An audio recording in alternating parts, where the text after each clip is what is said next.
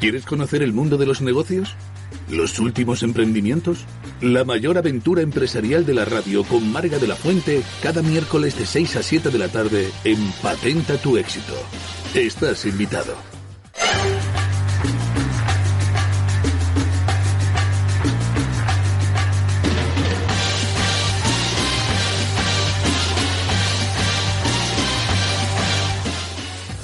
Buenas tardes, queridos oyentes. Soy Marga de la Fuente y os doy la bienvenida, como cada miércoles, a esta aventura del mundo de los profesionales, negocios e iniciativas públicas o privadas que no hacen otra cosa que aportar a la sociedad y a todos nosotros que tanto siempre lo necesitamos y más en estos tiempos.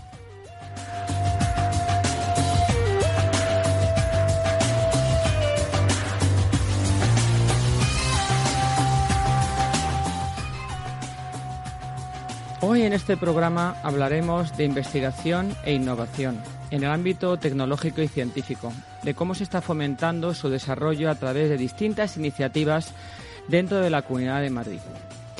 La Comunidad de Madrid es líder en inversión extranjera, es líder en creación de sociedades, con unos porcentajes impresionantes eh, y esto se debe pues al gran liderazgo, a la buena gestión y a los profesionales que están detrás de esta, que yo me siento tan orgullosa, claro, como madrileña, de esta magnífica comunidad de Madrid que esperemos que siga así por muchos años. Pues bienvenidos a este programa y nos vamos ya rápidamente con los invitados.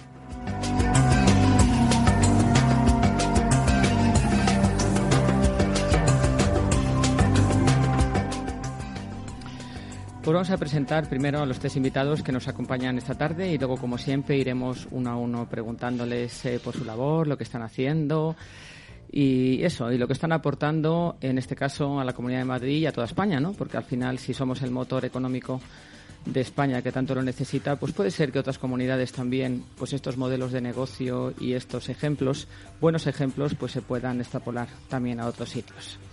Doña Ana Cremades, ella es director general de Investigación e Innovación Tecnológica de la Comunidad de Madrid.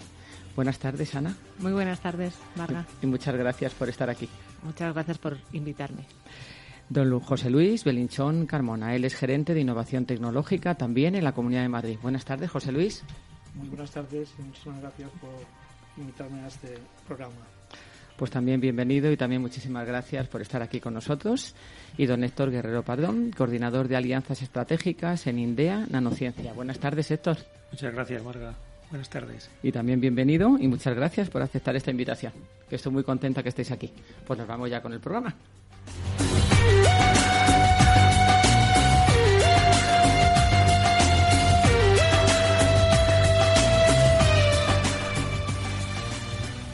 Pues como decía al principio del programa, eh, Ana Cremades es directora general de Investigación e Innovación Tecnológica de la Comunidad de Madrid.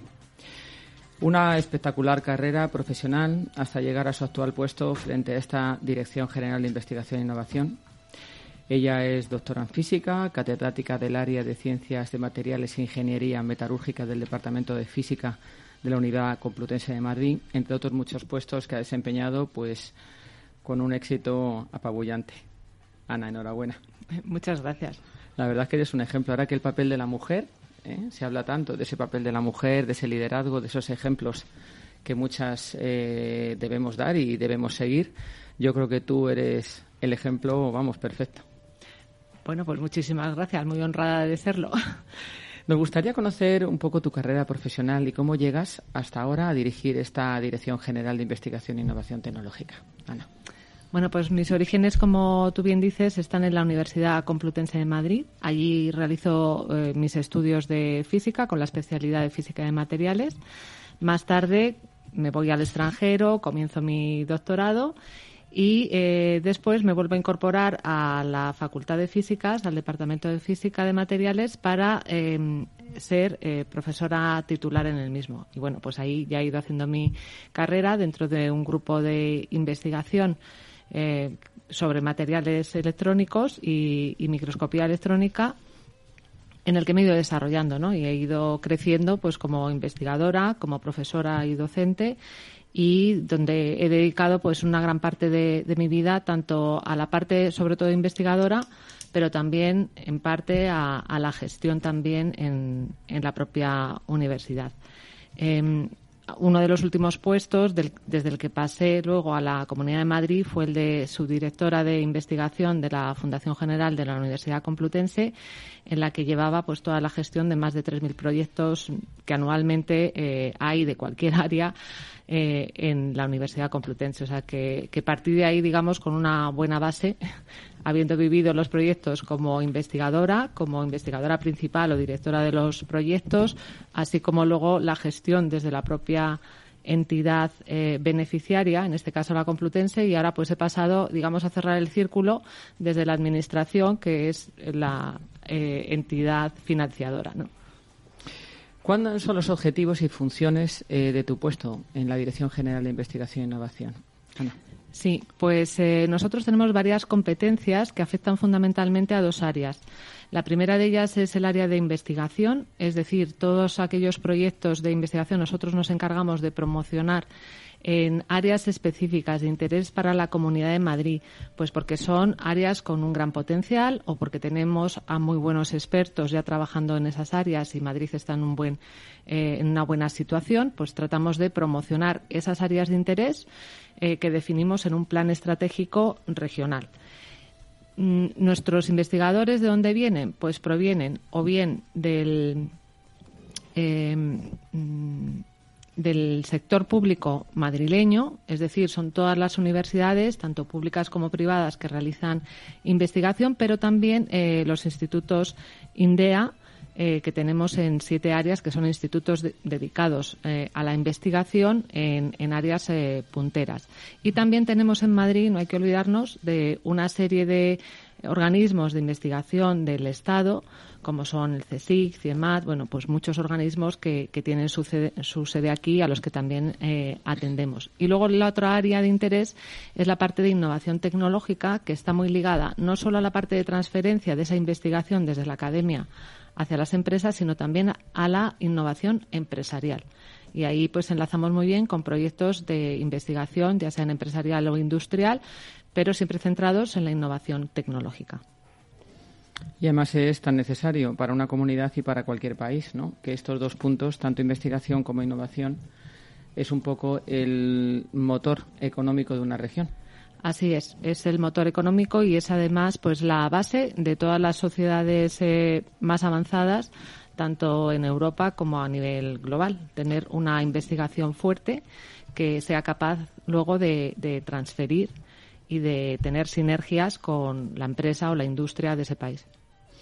¿Cómo nos ves a España en este sentido? Porque parece que, hemos avanzado, ¿no? Hemos progresado mucho en los últimos años, pero parece en algunos momentos que nos queda todavía un camino por recorrer, porque sí, como dices, hay grandes profesionales, hay gente muy valiosa en España y instituciones o personas eh, profesionales individuales que, aportan todo eso. Pero ¿cómo nos ve respecto a otros países, por ejemplo, europeos, Ana?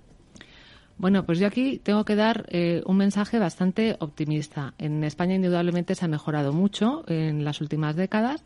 Ocupamos una posición en investigación que es muy relevante y tenemos grandes actores a nivel internacional. Desde luego competimos muy bien con otros países eh, europeos. Es verdad que en España, desde mi punto de vista, lo que nos falla más son cuestiones de, eh, estructurales.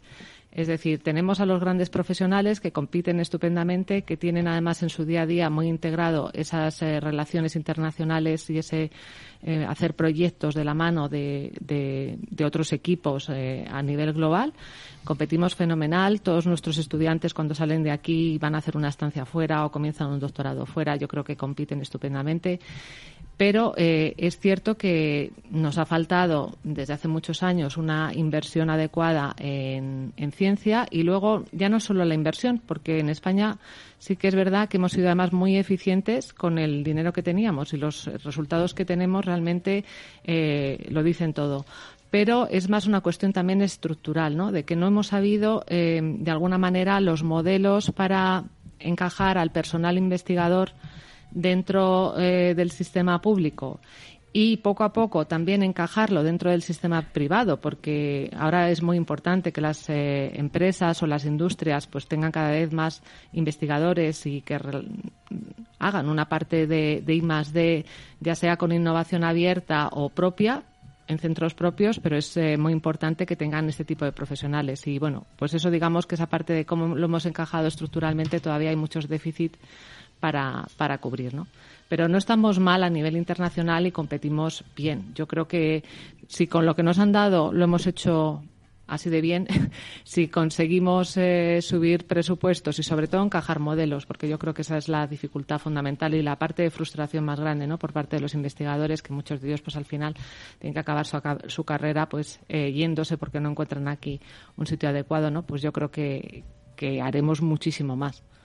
Sí, además yo creo que eso que, tú apuntas coincide en muchas personas que se dedican a la ciencia, a la investigación y a todo este mundo tan importante dentro de una sociedad que progrese ¿no? y que tenga pues una cabida importante en el mundo, no solamente eh, localmente, que por la poca inversión que hemos hecho hemos obtenido unos resultados muy buenos. Entonces, si esos, eh, eh, esa inversión se aumenta, esa gestión que tú dices que es tan importante y quizá una de las claves de que la Comunidad de Madrid atraiga tanto talento y mantenga el talento es que tiene una buena gestión y tiene atractivos ¿no? para que esa gente o esos profesionales o esas empresas quieran venir.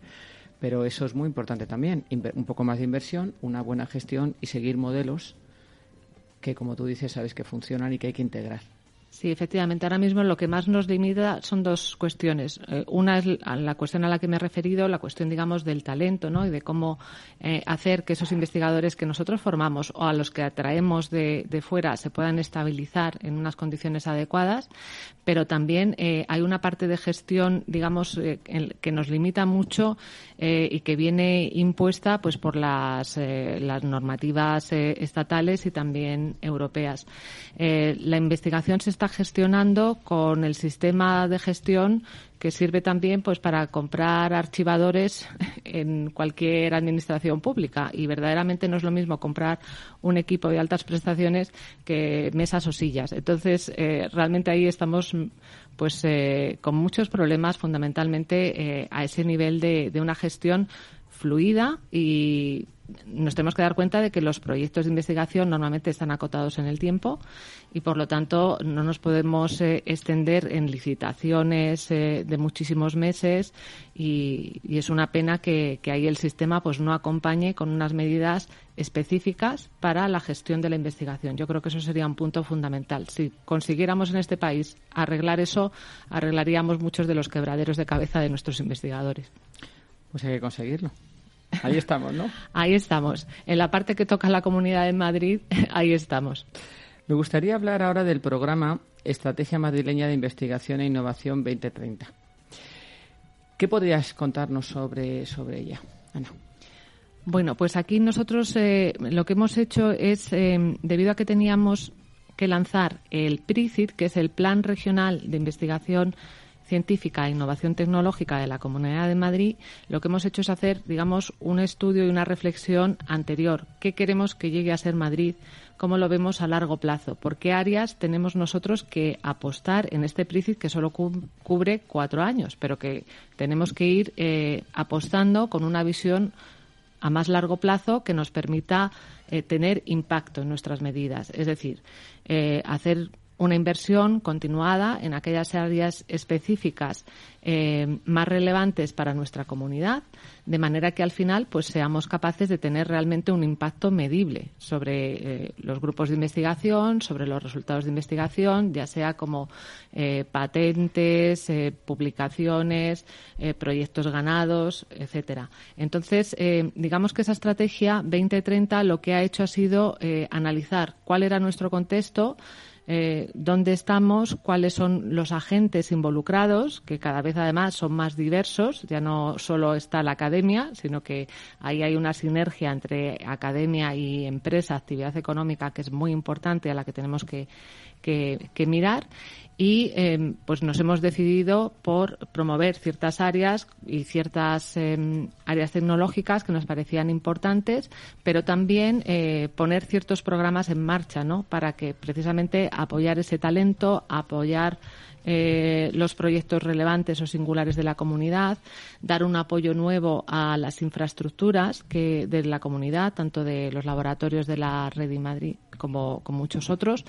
Y bueno, pues esa es un poco esa visión estratégica que queremos que sea Madrid. Queremos que sea un gran hub de innovación del sur de Europa, ¿no? La referencia eh, europea en la, en la innovación. ¿Qué áreas dirías que son las que mm, os habéis focalizado más o las que veis mm, mayor eh, crecimiento o habéis apostado más? Pues sí, tenemos eh, seis áreas que son bastante amplias, todo hay que decirlo, porque Madrid tiene un ecosistema que es muy grande y hay especialistas y focos, digamos, calientes eh, en muchísimas áreas. Tenemos un área mm, que la llamamos procesos eh, humanos y sociales, que correspondería, si la queremos comparar con algo que conocen a lo mejor de una manera más directa, pues con la parte de humanidades y ciencias sociales, porque verdaderamente muchos de los procesos de la tecnología afectan luego a cómo vivimos, a cómo nos enfrentamos al mundo, tienen implicaciones económicas, sociales, etcétera. Entonces, esa es un área que tenemos que cuidar también porque hace falta muchos estudios eh, para encajar, digamos, una tecnología dentro de sus usos en la propia sociedad. Esa es un área importante. Otra de las áreas es un área que es eh, de tecnologías habilitadoras. Ahí es un área que es muy transversal. Dentro de ese área, pues pueden estar eh, tecnologías como puede ser la nanotecnología. Eh, podemos tener otro tipo de, tecnologías em, como tecnologías digitales, etcétera. Y em, en esa área lo que tratamos, o la biotecnología incluso parcialmente se podría meter eh, aquí, son tecnologías que son transversales, que afectan a muchísimos sectores económicos y eh, que desarrollando ese tipo de tecnologías podemos llegar a innovaciones disruptivas para, dichos sectores. Un área más es la parte de, salud global. Eh, le hemos llamado así salud global queriendo unirla con el concepto de em, salud em, eh, única, que se denomina así en, en, inglés, ¿no? la One Health, en la que se ve la salud de una manera integrada. La salud no solo es la salud de las personas, también tenemos ahí la salud de las mascotas, la salud de nuestro propio medio ambiente. Entonces, ahí hay muchas maneras integradas de enfocar la, la salud y esa es un área también importante. Madrid, no hay que olvidarlo, es una bioregión muy importante a nivel nacional, con grandes también especialistas, con muchos eh, hospitales que tienen fundaciones biomédicas especializadas en investigación y, por lo tanto, es un área también que es bastante relevante. Luego tenemos eh, otra área más, em, que es la dedicada a las eh, comunicaciones mm, y TIC, digamos. Y esa es un área en la que ahí tenemos los desarrollos digitales más importantes y transformadores. Por ejemplo, el 5G, la industria 4.0 y todo ese tipo de desarrollos que son necesarios para eh, la transformación digital de, sectores eh, de interés. Y finalmente tenemos eh, un área dedicada a biotecnología y agroalimentación porque esto es un sector, la parte de biotecnología eh, no solo se utiliza mm, directamente relacionada con salud o con biomedicina, sino que también se utiliza para muchas otras cuestiones que tienen que ver, pues desde con la generación de, materiales hasta eh, muchos procesos eh, para, para generar productos químicos que luego se aplican, por ejemplo, en agroalimentación, etcétera. Y en la parte de agroalimentación, esto es un área que es emergente, la parte tecnológica en Madrid. Tenemos, eh, digamos, poco campo, pero sí tenemos una industria de la transformación de los productos eh, alimentarios que es muy, muy relevante y cada vez más. Y ahí hay mucha tecnología por detrás y cada vez la vamos a ir viendo. O sea que es otro área que queremos, nos gusta porque es un área emergente en Madrid.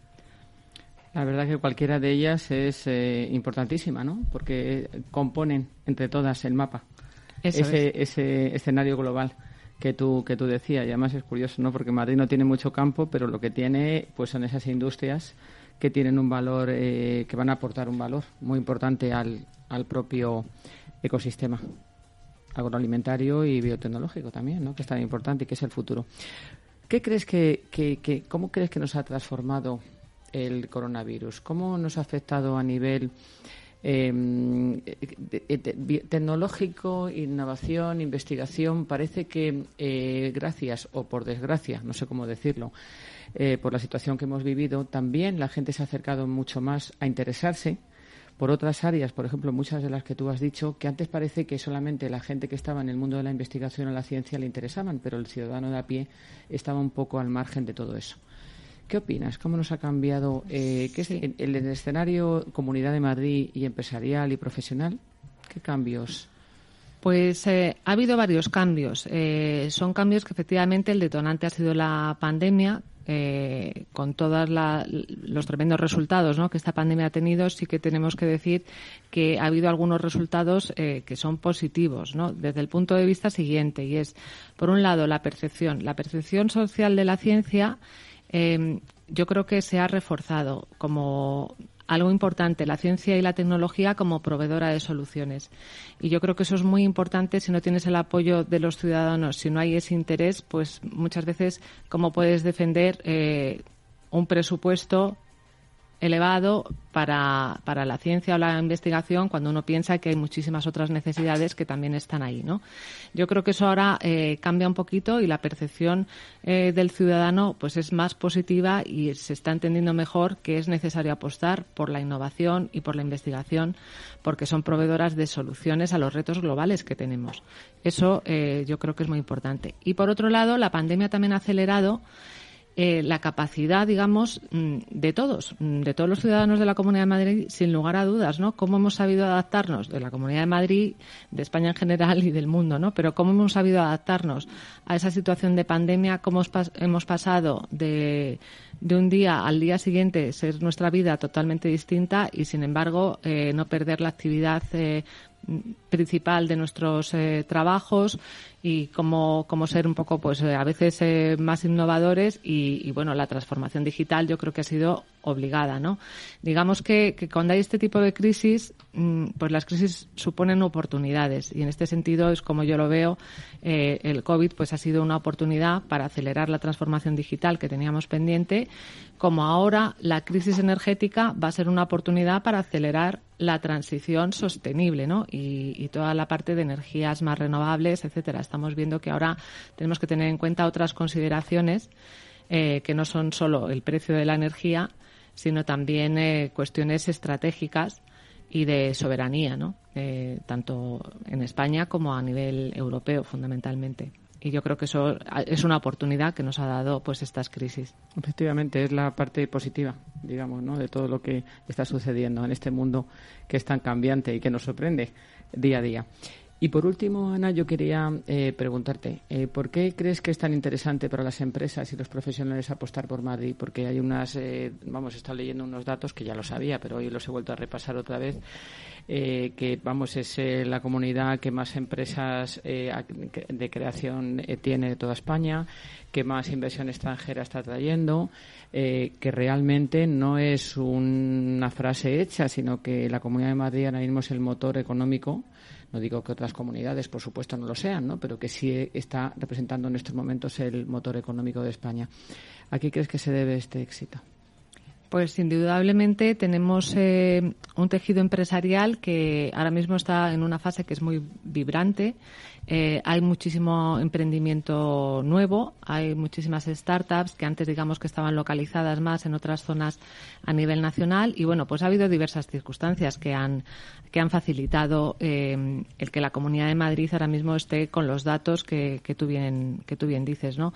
Pero yo creo que una que es muy importante es también el contexto político. Aquí hay un contexto político de, de seguridad, de estabilidad.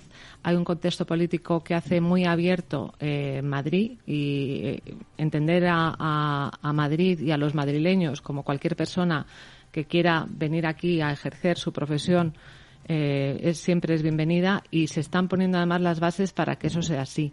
Ahora mismo, por ejemplo, em, se está con la ley de mercado abierto eh, en el que, pues, para Madrid ya no existen las 17 autonomías. Si uno consigue su licencia de actividad en cualquier autonomía, puede ejercer en Madrid sin volver a pasar por los filtros eh, correspondientes. Por ejemplo, eso no existe en ninguna de las otras autonomías. Tenemos una política fiscal que es muy amigable Eh, y bueno, pues yo creo que, que son realmente ventajas competitivas, pero hay muchísimas más. ¿Por qué? Pues porque tenemos concentración de talento. Y yo creo que sobre todo cuando uno piensa en empresas innovadoras, eh, efectivamente está muy bien que tengan una estabilidad eh, política para sus inversiones, que tengan además, eh, pues fiscalmente, que sean bien tratadas, pero ese tipo de empresas lo que busca es talento y concentración de talento y busca un mercado en el que pueda tener a los profesionales bien formados, como los tenemos en nuestras eh, universidades en la Comunidad de Madrid, y yo creo que, son realmente pues muchísimas eh, muchos condicionantes no estos yo creo que los principales pero hay otros también en la cultura madrileña además que es un, pues un espacio abierto yo creo y que eh, cualquiera que viene y, empieza a ejercer aquí su actividad eh, se siente bien y se siente digamos integrado no con, con cierta facilidad. Y yo creo que eso pues lo da el Madrid que conocemos no es verdad facilita mucho más aparte de nuestra presidenta y todo el equipazo que sois en la Comunidad de Madrid, que yo soy súper fan y lo digo abiertamente que, vamos, que estoy muy feliz de estar en la Comunidad de Madrid y de pertenecer a este, bueno, y de ver este equipo de gente que trabaja y que todos estamos ahí a una, ¿no? Que es lo que se trata, que juntos pues llegamos más lejos y mejor y que cada uno por su lado la cosa no funciona. Pues eh, Ana, me da mucha pena ya despedirte porque tengo mucho que preguntar, pero vamos a hacer el test del éxito, que es lo que cierra la entrevista, que son preguntas para conocerte un poco mejor, pero que pueden tener uno que ver con, la, con, la, con las preguntas profesionales que te he hecho anteriormente. ¿Estás preparada? Ay, estoy preparada. Que es divertido, ya verás, ya verás que es muy divertido. ¿Qué te enseñaron tus alumnos? Uy, mis alumnos me enseñaban todos los días. si fueras una superheroína, ¿qué poder te gustaría tener? Uy, yo creo que telepatía. ¿Qué dirías que es tu faceta profesional que más has disfrutado? Pues la investigadora. Un país que apuesta por la investigación e innovación es un país, termíname la frase. Avanzado. El mundo sería mejor con. Con más sitios como Madrid. ¿Y sin? Uy, esa sí que es comprometida. Eh, has visto, ¿eh? Pero bueno, podemos decir que por lo menos sin guerras, sin hambre y sin muchos problemas sociales ¿no? que, que tenemos a nivel global. ¿Cuál es tu clave del éxito? Porque eres una mujer de mucho éxito. La tenacidad. Y por último, nuestra sintonía es Misión Imposible, elegida por mí porque yo creo que en este programa nada es imposible y si uno tiene ganas y arrojo y, bueno y constancia, pues salvo alguna cosa muy rara, nada es imposible. ¿Cuál es tu misión imposible? Si es que tienes alguna, Ana. Bueno, yo creo que tengo muchas, porque hay algunas que eh, ahora que estoy dentro de este mundo de la administración, ¿no? que me gustaría abordar y no puedo porque es competencia estatal. Ahí tengo varias misiones imposibles. Os dinos una, una por ejemplo. Cambiar la ley de la contratación pública pues para la investigación, esa sería mi misión imposible. Pues yo creo que lo consigues. Viendo tu histórico, vamos, segurísimo que antes o después lo logras. Ana Cremader, muchísimas gracias. Gracias a ti, Marga. Y enhorabuena por esos éxitos y por favor, está, sigue ahí trabajando por todos los madrileños y por la comunidad. Muchísimas gracias. Muchas gracias.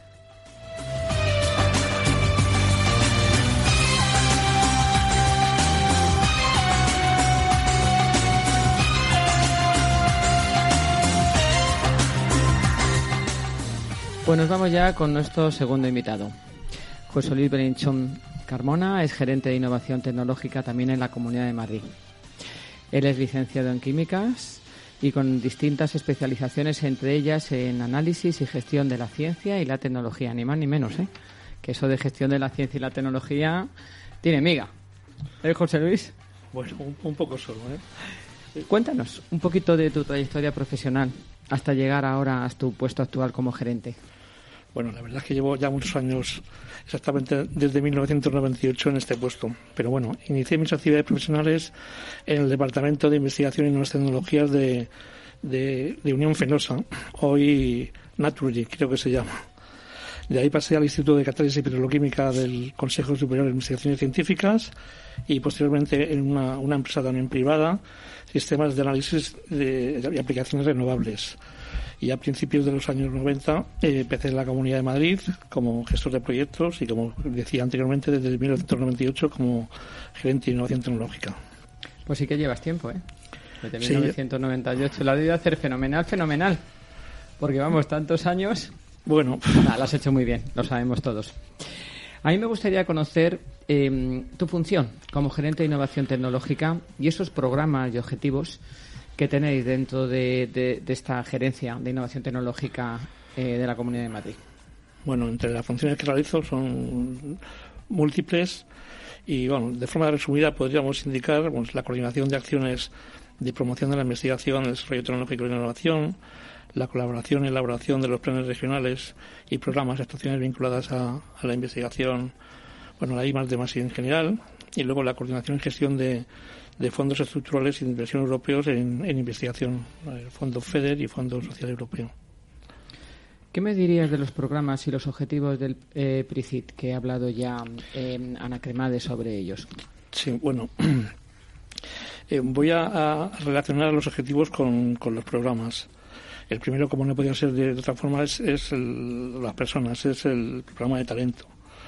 Y como objetivo es el fomento de la generación, atracción y retención y a su vez estabilización de talento. Y este se asocia al programa, como bien decía, de talento. Eh, como segundo objetivo, voy a decir los objetivos, pero no son no, por el, orden sea más importante uno que otro, sino los enumero por. Sí, perfecto. No porque sean más importantes unos que otros, sino porque todos son importantes dentro de este. Eso es. El segundo objetivo sería el impulso de la calidad y la excelencia de la investigación. Y este se asocia con el programa Ciencia y Conocimiento. Como tercer objetivo es el desarrollar nuevos productos y procesos que den respuesta a los principales retos sociales y económicos. Y aquí el programa sería colaboración y valorización. Como cuarto objetivo sería el apoyo a la innovación tecnológica de calidad. Y aquí el programa sería innovación y competitividad. Eh, como quinto objetivo sería la, la promoción y difusión, divulgación de resultados de, investigación. Y aquí el programa pues sería eh, programa de difusión y participación activa. Y por último, eh, maximizar la orientación del PRICIT a obtención de resultados con un buen sistema de gobernanza. Aquí el programa sería orientación de resultados. La verdad que está absolutamente todo contemplado. El talento, por supuesto, fundamental y todo lo que ha sido enumerando, no por orden, digamos, de, importancia, sino porque todos ellos son objetivos prioritarios dentro de, la gerencia y de, y de bueno, la dirección de innovación tecnológica.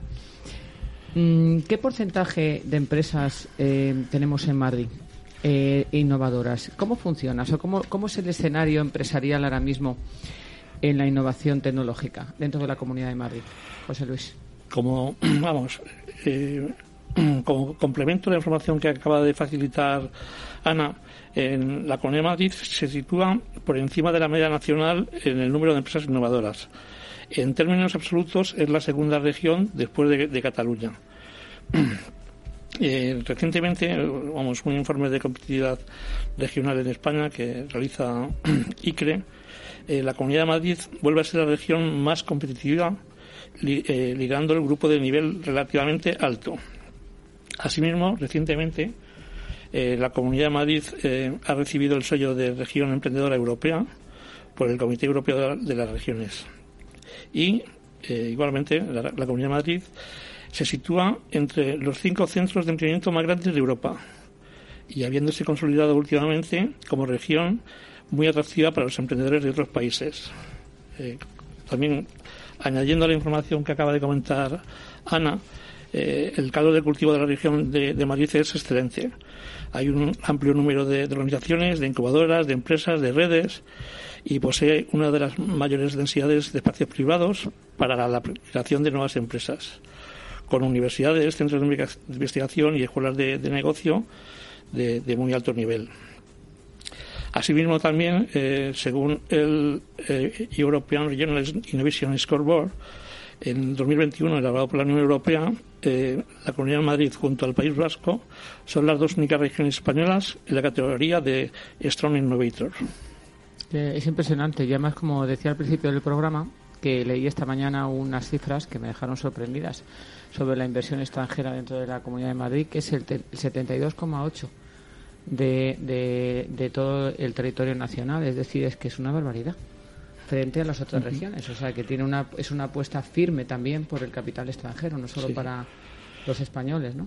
y todo ello también gracias al apoyo del, gobierno regional y más haciendo hincapié en la reciente aprobación, como comentaba Ana, de la ley de mercado abierto para que cualquier empresa pueda actuar y operar sin necesidad de licencias adicionales a las de sus lugares de origen. No, no, esto desde luego sin duda ha sido un empujón importante, ¿no? Y bueno, y la seguridad. Yo creo que cuando una empresa o un profesional apuesta en una región, lo que quiere sobre todo es una garantía y una seguridad, aparte de otras ayudas pues como esta, ¿no? Que te puedas eh, pues eh, empezar a trabajar directamente en esta comunidad sin tantas trabas administrativas ni volver otra vez a empezar con los procesos desde cero. ¿Qué me dices de las ayudas para el desarrollo de jóvenes empresas innovadoras? ¿Qué me hablarías sobre este bueno, eh, esta es una, de las líneas de ayudas que, que de ayudas al sector empresarial que se financian desde la Dirección General de Investigación e Innovación Tecnológica. Esta, en particular, es la línea de ayudas de startup y pymes, que son ayudas para el desarrollo de jóvenes empresas innovadoras de base tecnológica, startup y pymes de alta intensidad innovadora. Es una de las líneas que mayor número de solicitudes eh, tenemos. Luego, completando esta, línea, hay otras líneas, como bien decía, una de hubs empresariales de innovación abierta, que son ayudas para contribuir a la mejora de la cooperación pública-privada en materia de I+D mediante el apoyo de proyectos de innovación tecnológica de efecto tractor. Otra línea también muy interesante es la línea de entidades de enlace, que son ayudas para potenciar la innovación tecnológica e impulsar la transferencia de tecnología a través de entidades de enlace de la, de la innovación tecnológica. Y por último, otra línea de las que más eh, solicitudes recibimos, el, cheque de innovación, que son eh, ayudas para incentivar el uso de la innovación y la transferencia de tecnología en pequeñas y medianas empresas en sectores tradicionales. Y asimismo está prevista para el año que viene una línea de, de ayudas denominadas sellos de excelencia que está dirigida a empresas que mm, han tenido una muy buena valoración y, una mm, evaluación positiva en el Horizonte Europa, que es el programa marco de, investigación e innovación de la Unión Europea, y que por falta de recursos financieros o falta de presupuesto no han sido financiadas. Pues hay cabida para todos. Yo creo que el que no, vamos, el que quiera salir adelante, el que quiera apostar y el que quiera ayudas, dentro de la Comunidad de Madrid se va a encontrar con muchísimas opciones y muchas posibilidades de, ayudas y que y además no solo de esas ayudas sino de ayudarles para la redundancia a gestionar eh, ese talento y esas eh, esas empresas innovadoras con bases tecnológicas. Es muy interesante eh, José Luis. Yo hay una cosa fíjate que me sorprende un poco y ahí os sí que os voy a pedir que hagáis un esfuerzo por divulgar mucho más todo lo que estáis haciendo, porque yo creo que la gente, las empresas, los profesionales, hay muchas cosas que, evidentemente, pues si se interesan, lo pueden buscar a través de la página de la Comunidad de Madrid, porque yo misma he entrado estos días para ver un poco y navegar un poco, y sí está ahí muy claro. Pero yo creo que hace falta mayor divulgación porque muchas personas pueden acceder a estos programas tan maravillosos y que van a ayudarles a salir adelante y a, posicionarse en el mundo de la innovación, pero también quizá hay un desconocimiento ¿no? de, mucha gente que a lo mejor pues no se maneja tan bien, aunque sean empresas tecnológicas, pero no está tan metido. Entonces, tenemos que hacer más programas para que la gente se entere de todo esto. Mira, eso es una deficiencia que tú bien acabas de comentar, que, que no solo ha sido comentado aquí, es una deficiencia, como, bien decía, reiterada desde hace tiempo. Pero no creas que por nuestra parte no hacemos incluso también vendedores de peines. O sea, eh, otros compañeros también, el, director general de, innovación, está todo el día presentando estas ayudas en ámbitos diversos, desde la Cámara de Comercio, desde asociaciones empresariales, CEIN, aparte también pues hacemos una, una, labor también de difusión a través de, todas las universidades y centros de investigación de, la comunidad. No, no, si no me cabe duda, pero todavía hay que hacer más.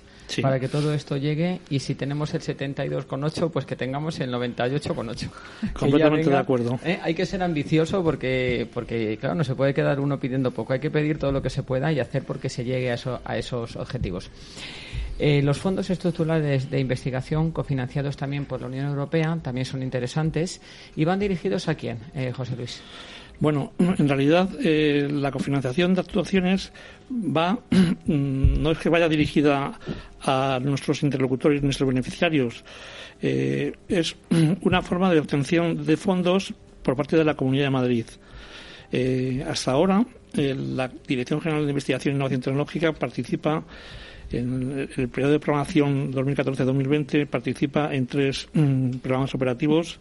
El programa operativo FEDER, que todas las ayudas que acabamos de comentar mm, dirigidas al sector empresarial pueden estar cofinanciadas por, por, este programa operativo, por el programa FEDER, que son los fondos estructurales mm, de fondos de desarrollo regional. Eh, a su vez también está previsto que actuaciones en el nuevo programa de, eh, perdón, en el nuevo periodo de programación 21-27 también se cofinancien. Por otro lado, eh, también tenemos actuaciones, todas las que están vinculadas a la contratación de personal investigador, están cofinanciadas a través del Fondo Social Europeo. Y asimismo también se ha previsto que en el próximo, próximo periodo de programación eh, se financien algunas de las actuaciones. La contratación de investigadores, ayudantes de investigación y técnicos de laboratorio. Y por último, hasta la fecha eh, había otra actuación que era el programa operativo de empleo juvenil, que también dirigido a la contratación de, ayudantes de investigación y técnicos de laboratorio y a, mm, investigadores predoctorales y postdoctorales. Pero eso ya la Comisión Europea no, no lo permite que se financie en, el próximo periodo de programación. impresionante, la verdad que eh, se me queda corta la hora porque quiero preguntaros muchas más cosas y nos vamos a por el test del éxito, porque tú no te puedes ir sin hacerlo. ¿Preparado? Más o menos. un propósito de vida. Eh, vivir en libertad. Un consejo que siempre tienes presente. Eh, ser bueno en todos los aspectos. Un hobby. El senderismo. Tu mejor baza. Las relaciones personales. Y dos años de, de pandemia que te enseñaron. Bueno, a teletrabajar. Es verdad, es verdad. Tu clave del éxito pues como acabo de decir, las relaciones, el networking. ¿Y tu misión imposible, si es que tienes alguna, José Luis? Pues mira, llevo intentándolo, vamos, no, no de por sí me, he llegado a, ponerme con ello, pero me gustaría, una vez que me jubile, hacer un doctorado en gestión de la ciencia y la tecnología. Bueno, bueno, pues eso está, eso está chupado. ¿eh? José Luis Belinchón, muchísimas gracias y que sigas cosechando éxitos con esa carrera también tan extensa. Y muchas gracias por estar aquí. Muchísimas gracias a ti, Marga. Gracias.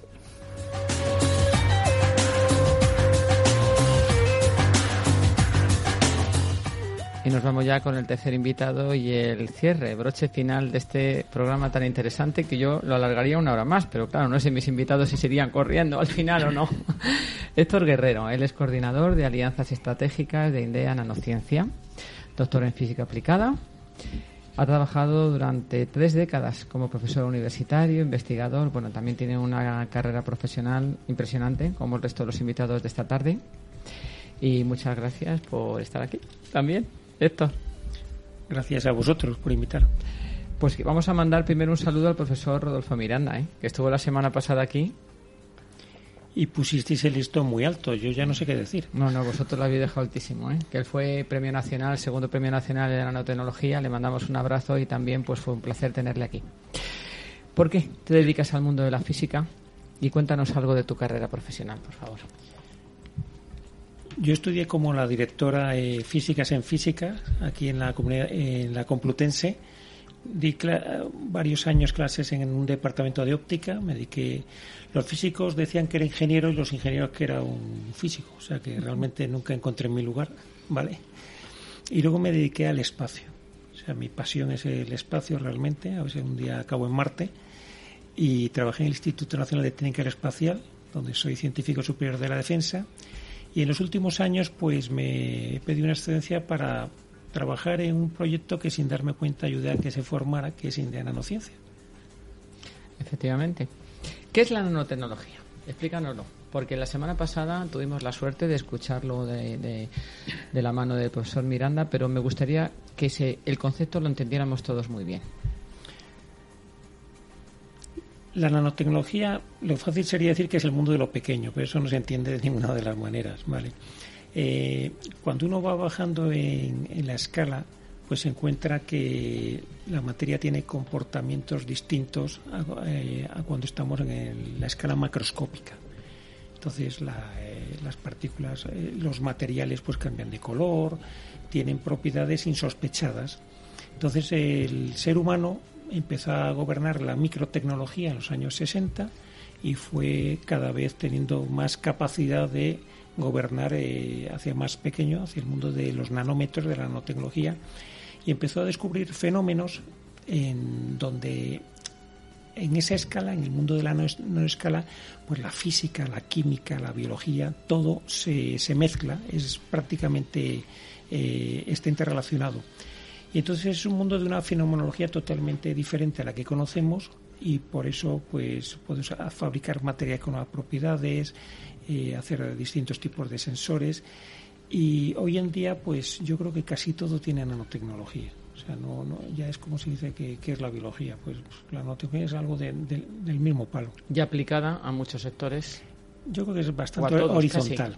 Es bastante horizontal. Por ejemplo, dime algunos donde esté muy presente. Pues en cualquier móvil. Toda la, electrónica ya es casi nanotecnológica. Cualquier sitio donde tengamos eh, elementos con propiedades ópticas que reflejan, que transmiten mejor, eh, los láseres, todo el tema de los medicamentos, eh, los vectores de medicamentos que van directamente a donde está la enfermedad, las nanopartículas que curan, los temas cuánticos que se manifiestan en la nanoescala, la superficie, todo. La verdad que parece como una ciencia futurista, pero es el presente. Ya no es como de ciencia ficción, porque suena así como algo que no es mm, de ahora, ¿no? Pero es algo que ya está completamente implantado.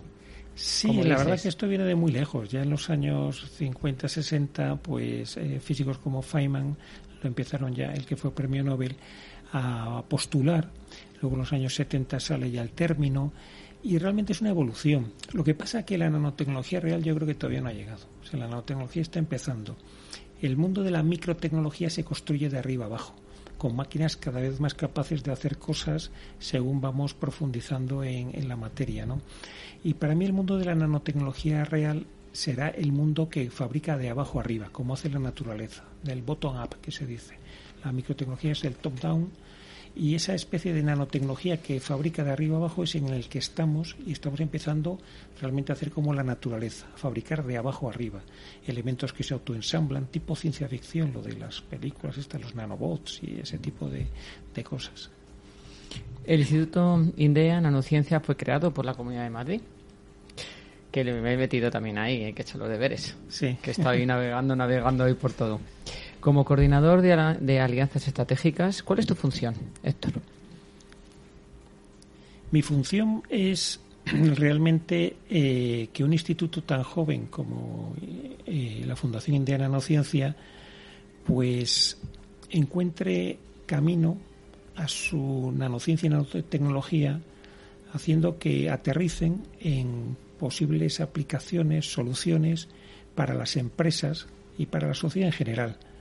O sea, realmente el laboratorio, los artículos lo, aguantan todo.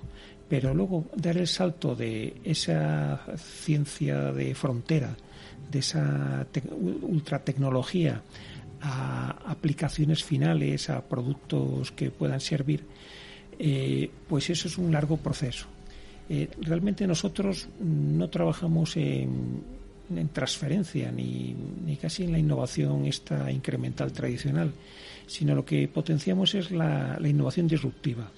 Cuando uno trabaja en la ciencia de frontera, en la nanoescala, pues puede contribuir a que las empresas de nuestro entorno, cuando nos confían sus retos, sus problemas, por dónde ven que va la competencia para dentro de X años, el conseguir a que evolucionen a esos escenarios para dentro de 5 o 10 años poder seguir manteniendo un liderazgo. Eso es un poco mi, mi misión, es ayudar a, alinear a, nuestros científicos con nuestro tejido industrial. Hay un gráfico, me ha gustado mucho, de hecho lo he copiado, lo tengo aquí en la mesa, que, me ha llamado la atención, que habla sobre alianzas industriales. dice, la ciencia que trabaja mano a mano con la sociedad y la industria une, más o menos dice esto, a la sociedad y la industria y soluciona los problemas estratégicos que, que derivan de esto. Es un gráfico que un poco lo dice, es este que lo dice, lo conoces, ¿no? Sí, afortunadamente los oyentes no lo ven, pero yo todavía no lo he terminado de entender, ¿vale?